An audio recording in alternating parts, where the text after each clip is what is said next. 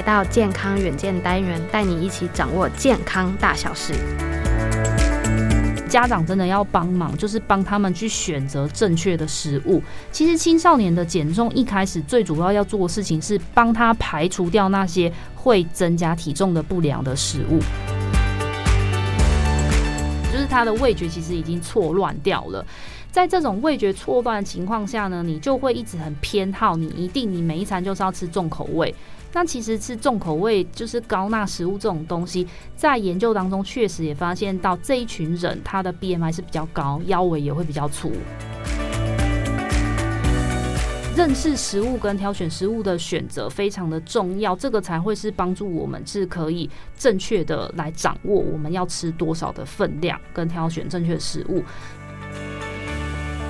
欢迎收听远见 On Air，各位听众，大家好，我是健康远见的编辑玉琪。今天健康远见的单元专家访谈企划，我们特别邀请到我们上一集的来宾，继续为我们讲解减重相关的消息，那就是我们的慢慢营养师。慢慢营养师好，大家好，我是慢慢营养师。近年来，国内掀起一股数字减肥法的热潮，从广为人知的“一六八”间歇性断食到“一四一零”“一二一二”减肥法，请问营养师，到底这些数字代表的是什么意义呢？好。这些数字方面的呃饮食方式呢，其实它在间歇性断食法当中，它其实它只是其中的一种。我们会把它正确的名称是把它叫做限时饮食法。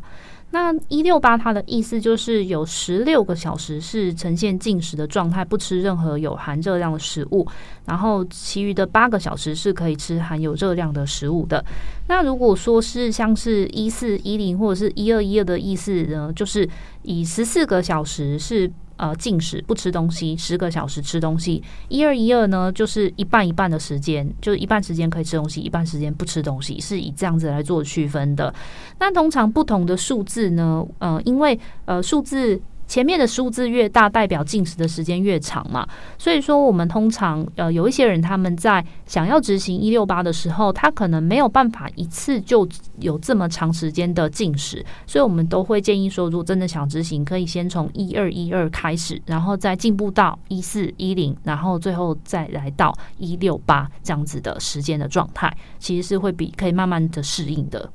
哦，原来如此，所以其实它总称就是一个限时段，就是限时减肥法。那只是我们可能依照每个人适合使用的情境或者是程度来做不一样的调整。那我想好奇请教一下营养师，就是慢慢营养师，我们到底这种数字减肥法，就是其实讲实在话，就是限时减肥法，它具体的作用是什么？为什么透过这种进食时间的调配，可以让我们得到就是减重瘦身的一个帮助的效果呢？好。呃，在学理上面来说，目前的研究发现，它主要可以达到减重的呃原理有两个。另一个呢是有发现到说，不过我还是要强调，这真的是学理。学理上面会认为说，因为这种比较长时间的进食状态，会改变细胞它能量的使用方式。通常我们人体在进食了十到十四个小时的时候，我们身体里面的肝糖其实会被消耗掉。那这个时候，脂肪细胞它就会开始动员起来，开始把脂肪细胞里面原本储存的三酸甘油脂水解成游离的脂肪酸。那脂肪酸它到了肝脏之后，就会开始被肝细胞在利用这些脂肪酸产生所谓的酮体。那这些酮体呢，就会提供给我们身体大部分的细胞作为能量的来源。那这个时候，大家所关注的脂肪消耗的事情就发生了，就产生减重的效果。那第二个部分呢，是我认为应该才是主要的减重的原理，因为呢，在研究当中有发现到，参加限时饮食法的这种研究的呃族群的实验对象来说，他们其实会自然的去减少自己热量的摄取。平均来说，这些参参与的受试者，他们每天平均的热量都会减少大约二十 percent。那这二十 percent 其实以长期来看，就可以为他们带来减重的效果了。那有人就会好奇说，诶，为什么他们会自然的减少热量摄取？其实呢，就是很有趣，因为当一个人他只要知道自己我现在正在参加研究，他会自己去关注自己吃的东西，而且他就会自然的去想说啊。我好像不应该吃这么多。我现在在参加研究，所以他会不自觉的就开始去挑选好的食物跟减少饮食的量，所以说才会有让他的体重会慢慢有下降的这种状况发生。了解，所以就在无形中这种实验下，用自发性的把自己的食物，就像我们上一集提到，学会如何正确然后均衡的饮食，那当然就是这习惯下就慢慢慢慢热量就是变少了。对对，所以说其实透过这样的减重，就是可能限时减肥法，可能就是让民众无形有一个哦，我在进行这样的一个挑战，自我挑战，所以我就会自己特别注意吃下去的东西。对，了解。那其实我们刚刚回馈到这样的情况，是不是如果吃错，可能真的效果也是有帮，就是有限呢？对，确实，因为我也遇过蛮多的减重班学员，他们自己曾经执行过一六八，就都是越吃越胖。因为其实，呃，一六八这件事情虽然听起来它好像很简单，只需要控制时间而已，可是它还是有前提，就是它必须你吃的食物。不是说没有节制，你还是要尽量去挑选就是健康的原型食物，而且呢，就是也不能够在可以吃东西的时间报复性的饮食。很多人会越吃越胖，就是就是我刚提到的吃错食物，跟他会进行报复性的饮食，他会很珍惜那个可以吃东西的八个小时，就狂吃，就反而会是让他越吃越胖的一个状态。了解，所以这其实就是没有正确的一个饮食法，然后又是使用这样的方法，它就导致就是可能体重好像哎没有像大家讲，就是控制的这么好，甚至就是减重速度卡关很重要的一个原因，就对了。对，是。那我想再好奇请教，除我们刚刚提到，就是如果你可能就是在时间调配上面一六八不适合的人，可以透过一些方法慢慢的循序渐进。那还有哪一些人可能，比如说可能在生理上来说，也比较不建议贸然尝试这种所谓的限时或者是断食减肥法呢？嗯，因为一六八来说十六个小时空腹的时间，对于有一些族群来说，可能还是会造成健康上的负担。比如说，原本就有消化道疾病，或者是有消化道疾病病史的人，比如说他曾经有过胃溃疡、十二指肠溃疡，或者是他经常会有胃痛、胃部不适的人，其实本身就不适合这么长时间的进食。还有就是有曾经有胆结石问题的人，以及有这种家族史的族群，其实都不太适合。那再来呢，就是有生理期的状态，其实也会不建议。啦，因为在呃这种现实的断食法这种执行方式来说的话，嗯，在传统来讲的话，伊斯兰教他们其实每一年都会有一个斋戒月，然后他们这种斋戒月其实就是都是早上看到太阳的时候就不能吃东西，然后要一直到。太阳下山之后，他们才可以吃东西。其实他们就是很自然的在执行一六八的概念。那以他们伊斯兰教斋戒月来说，他们也有规，他们的教义有规定说，如果女性是在生理期的话，其实是不需要去执行这种进食的活动的。因为生理期确实对于女性的呃身体状态来说，那个时时间点比较容易会不舒服，所以也不建议在那个时那个时段去执行。再呢，就是本身很容易有饮食失调的人，就是平常你吃东西。就是很容易会暴饮暴食的人，就是这种饮食控制比较不好的人，其实也不建议，因为你真的很容易会在那八个小时你就会进食过量。那再来的话，就是年长者，大于六十五岁以上年长者，我都不太建议啦，因为研究也有发现到，像这种间歇性断食法的话，对于年长者来说是会增加他们四肢肌肉的流失的。所以说，就是对于长辈来说，他们的肌肉其实已经很宝贵了。如果还让他们流失肌肉的话，其实会加重他们肌少症的风险，所以会不太建议。然后呢，再就是说，在执行的时候，其实时间段也有差异性啦。因为我有看过一些研究，发现到说，以一六八执行的时间来说，如果是选择不吃晚餐的这种方式的话，它的减重效果是会比较好的。对。因为呢，就是过去有研究就有发现到说，呃，同样一整天都以一千四百大卡来吃的话，然后他把它分成早餐组跟晚餐组。早餐组呢，就是早上让他吃呃七百大卡，然后午餐就是五百大卡，晚餐吃三百大卡。过去呢，就有一个研究，他就有去看说，呃。在早餐跟晚餐如果吃不一样热量情况下，对于体重的差异性，它就是让两组人每天就是他们都是吃总共一千四百大卡。早餐组呢，他让他早餐吃七百大卡，午餐吃五百，然后晚餐吃两百。然后另外呢，就是晚餐组，晚餐组呢，它是变成早餐吃两百，然后午餐是吃五百大卡，晚餐是吃七百大卡。就发现到说，呃，经过了研究之后。早餐的那一个组别呢，他们是瘦的体重的公斤数是比较多的，而且腰围也有减轻的状况。那这部分呢，在学理上面来说，就有发现到，因为如果我们是早白天吃的食物是比较多，其实是会搭配我们身体里面荷尔蒙它的分泌的，然后以及我们白天是比较容易，我们是昼行性动物，所以我们主要的活动时间就是在白天，所以这个时候对于像我们能量的使用跟消耗，其实是比较会有帮助的，就比较不不会有体重增加的问题发生。以一个很有名的案例是木村拓哉他们家，其实日本他们有报道过，木村拓哉他们家就是每天晚餐吃吃晚餐的时间大约就是在下午三点，对他们其他就是在下午三四点左右就把晚餐吃完了，他们就是很自然的在执行一六八，所以你看，你看他们家的人就是一家人身材都保持的非常好，对，所以会建议大家，如果你想要好的就是减重效果的话，执行一六八可以先从不吃晚餐开始，对。了解，会是一个蛮特别的选择，而且在学理上蛮就是实用的，而且可以就是效法明星一样，真的就是可以得到一个比较好的一个就是体重维持的效果。对，那其实我们刚刚就提到这个数字断食减肥法，但大家还是听到哎，要在下午三点前把晚餐吃完，好像真的不是人人都办得到哎。那营养师这个数字断食法或者是限时减肥法，好像真的很难，有没有更人性的减肥方法可以让我们再参考，而且不用算来算去呢？好。在比较好执行的减肥方式来说，有两个可以提供给大家啦。第一个是我自己以前执行过的，叫绿茶咖啡减重法。它其实很简单，不过这个要就是适用于平常绿茶、无糖绿茶跟黑咖啡都有在喝的人，然后你喝一天两杯以上也没有心悸状况的人才适用。那像这个方式，它其实非常简单，它大它就是在三餐之前都各喝一杯，大约三百到五百毫升的绿茶。无糖绿茶加黑咖啡，就以一比一的方式去兑起来这样喝，然后嗯，就是三餐餐前都这样喝。其实呃，除了因为咖啡因本身它可以增加代谢，以及喝茶素它对于减重有帮助之外，再就是你如果在餐前，其实你喝这样子的液体量，可以自然的帮你减少你正餐的进食量。对，然后像我自己用这个方法，我那时候我记得我喝了十个月左右，其实就慢慢的减了五公斤。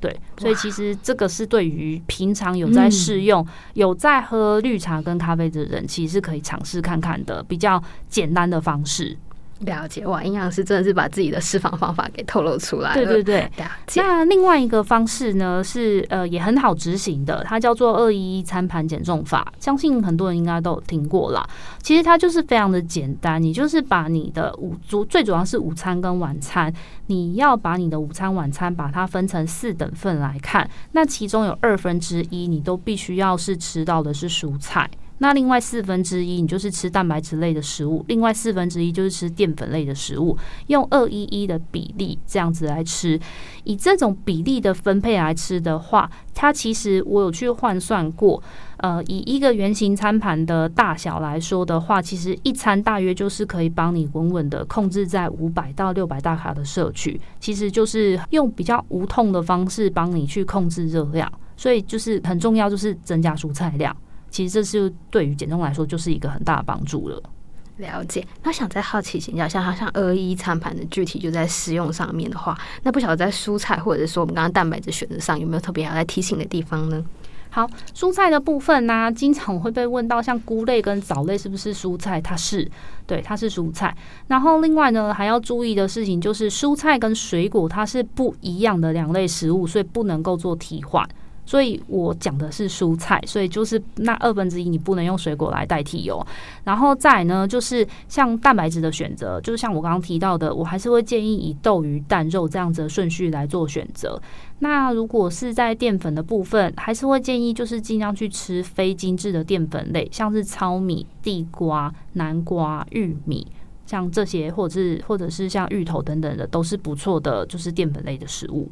了解，所以其实这是一个蛮友善的方法。对，那如果把两者借，我们刚刚提到的绿茶、咖啡加上二一一餐盘，或者就是一个蛮好的选择。可以哦，其实很多的饮食方式，如果把它组合来做使用的话，其实我相信减重效果一定会是好的。对，不过还是像我刚刚有提到过的，如果真的要执行绿茶咖啡的话，真的要看自己平常摄取的咖啡因量，就是有没有不适的状况，这种族群才才适合来使用。了解，那就是好奇心啊，就像这种绿茶咖啡减重法，可能就会比较我们刚刚提到，因为有咖啡因的关系呢，那可能就我们刚刚提到有心悸的啦，或者是有失眠困扰以外，是不是也是要呼吁一下，就是青少年朋友可能也要注意这个问题，就是也不太适合这种方法呢？对，其实像青少年族群他们的减重啊，我们一般来说，我们不太会去进行，我们不太会让他去减少饮食的量，因为对于青少年来说，他们很重要是他们现在正在生长发育。然后青少年的族群，他们会发胖的最主要原因都是他们吃错食物，比如他们很喜欢吃零食，很喜欢喝含糖饮料，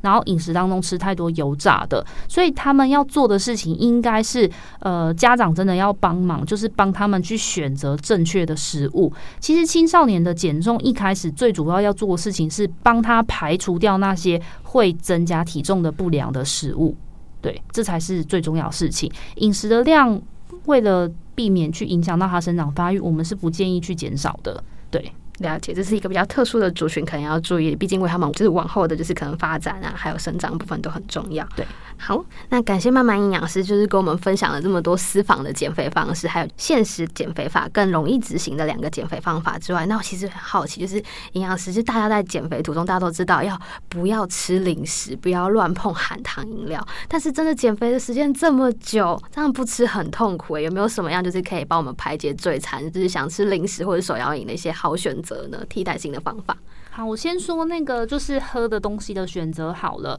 呃，喝的东西呢，除了呃水之外，像是无糖的茶类，其实无糖茶类现在有非常多。然后再呢，就是无糖的气泡水。我们还是要看一下那个添加，因为有的他他跟你说无糖，他可能会加其他的东西，所以我们还是稍微看一下营养标示。那再来呢，就是无糖的呃咖啡类都可以喝，像拿铁如果它是没有加糖的，也都是可以喝的，这都没有问题。无糖的饮料选择真的还蛮多的，然后现在也有人在卖一些像是什么果干茶之类的，那个泡下去也都会稍微有点味道，就不至于说就是会会喝不习惯。不过呢，我真的觉得啦，就是喝水喝不习惯这件事情真的是一个是一个习惯的问题，真的是一个习惯的问题。因为呢，呃，很多人可能长期来说吃太多太久重口味的食物，其实他的味觉是坏掉的。我我讲比较好懂，就是它是坏掉的，就是他的味觉其实已经错乱掉了。在这种味觉错乱的情况下呢，你就会一直很偏好，你一定你每一餐就是要吃重口味。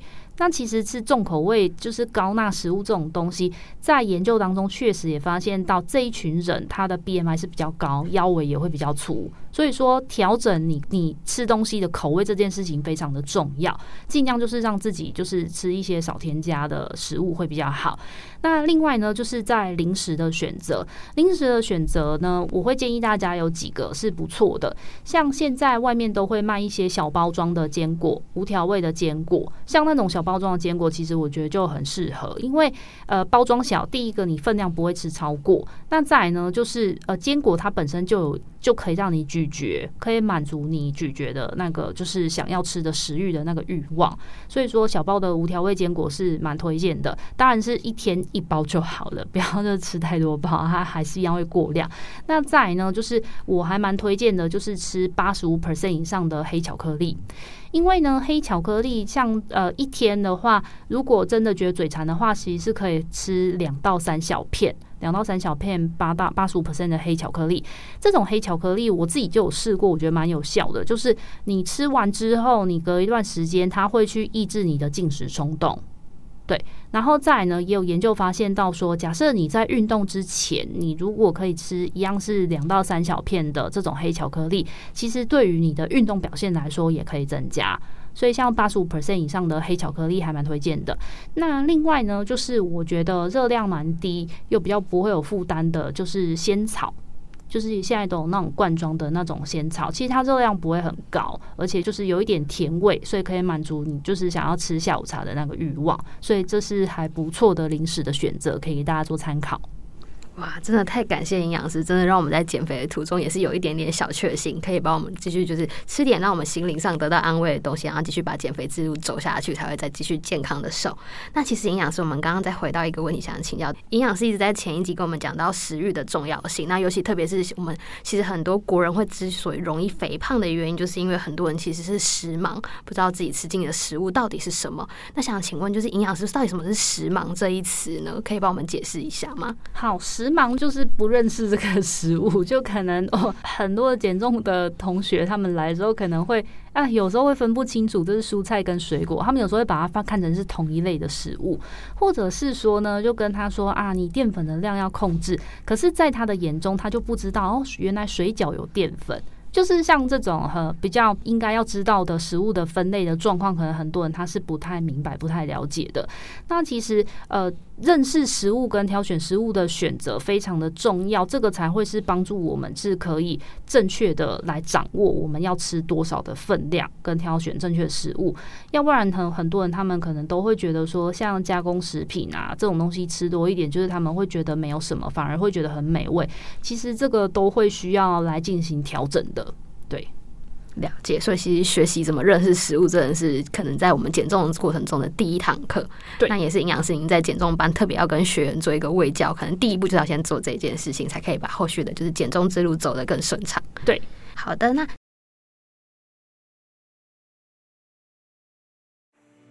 若想了解更多的细节，欢迎上健康远见官网或是参考资讯栏的连接。那也请大家每周锁定远见 On Air，帮我们刷五星评价，让更多人知道我们在这里陪你轻松聊财经、产业、国际大小事。大家下次见，拜拜，拜拜。